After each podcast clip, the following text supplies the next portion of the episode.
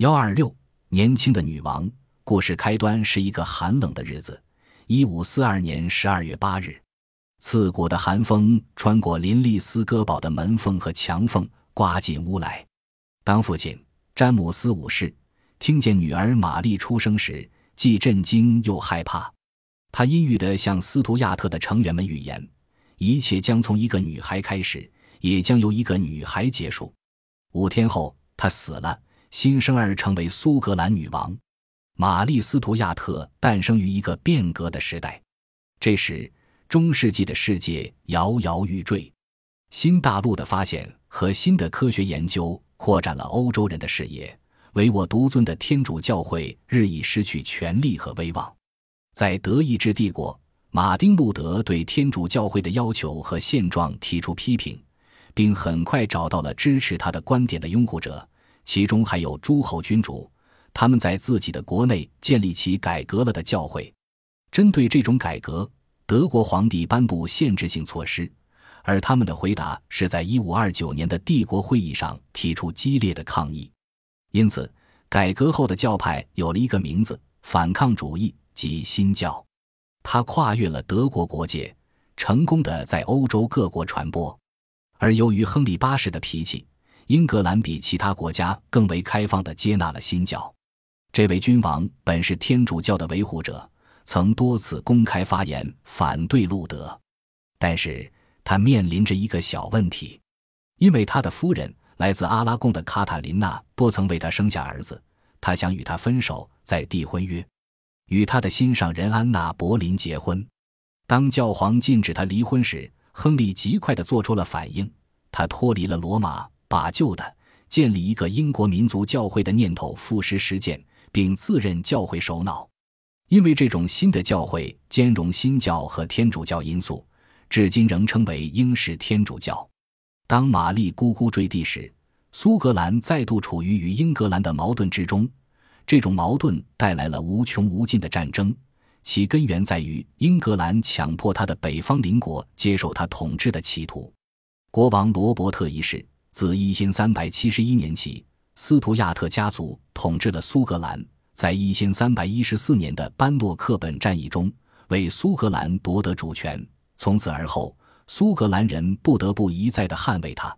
这个小国从他与法国的结盟中得到军事和经济支援。十六世纪初，由于苏格兰国王与英王之女玛格丽特都铎、亨利八世的一位姐妹联姻，苏格兰沦人英国的保护伞下，这次联姻甚至为斯图亚特王室要求继承英国王位奠定了基础。苏格兰龙椅的继承人詹姆斯五世却执行另一条路线，他使苏格兰与法国的联盟复活，还跟一位法国公主结了婚，来自洛林家族的吉兹地区的玛丽。如此一来，在苏格兰土地上，两个大国处于敌对的战争状态，每个国家都各有亲戚的苏格兰贵族，整个国家分为亲法和亲英联盟，相互之间激烈的争吵。特别在新教进人苏格兰时，詹姆斯统治期内，也没有享受到太平。英格兰利用边境上的小冲突作为借口，再度向苏格兰宣战。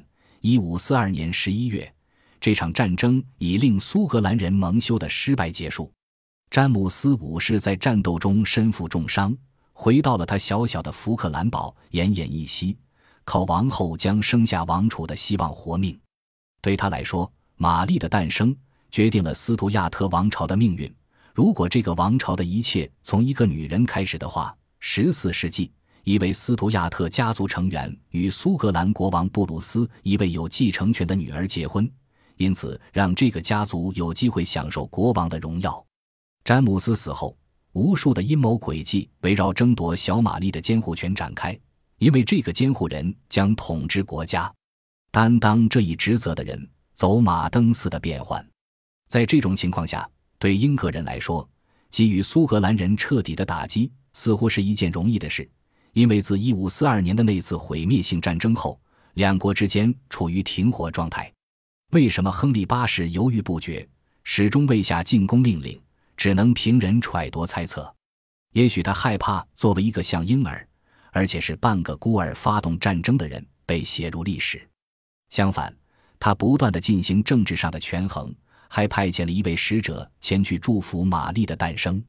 同时，这位使者负有向苏格兰宫廷提出一项申请的使命：亨利为他一岁的儿子爱德华向玛丽求婚。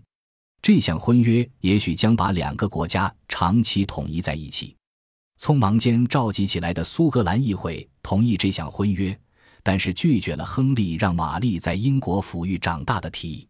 而且，如果这门婚事一直没能带来孩子，苏格兰也应属于英国的要求。同样没有得到同意，亨利八世被激怒了。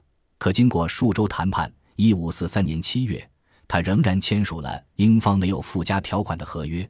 这也是爱德华和玛丽之间的婚约。来来去去的谈判，条约来，条约去。苏格兰女王的母亲玛利亚·丰吉兹，詹姆斯的未亡人，不信任英国佬。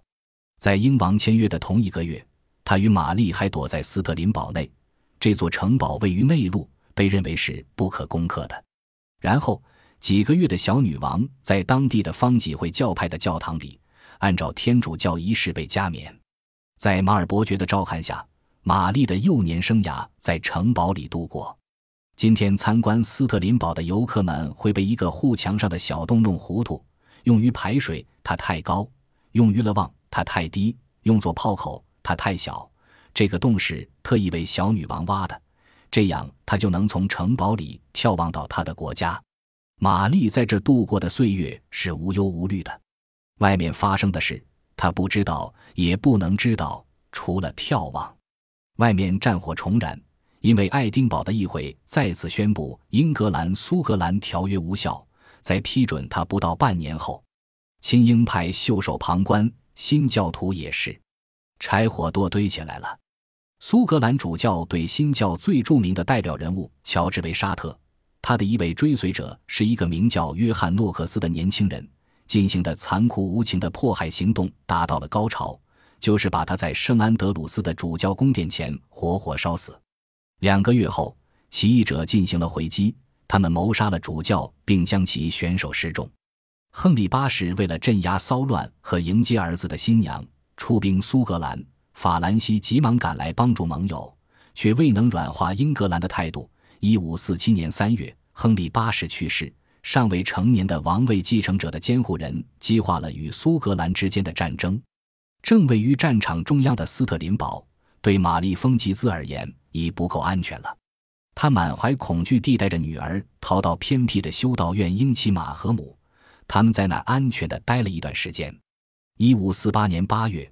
玛丽尚不满六岁，却不得不告别故乡，与母亲扬帆驶向法兰西。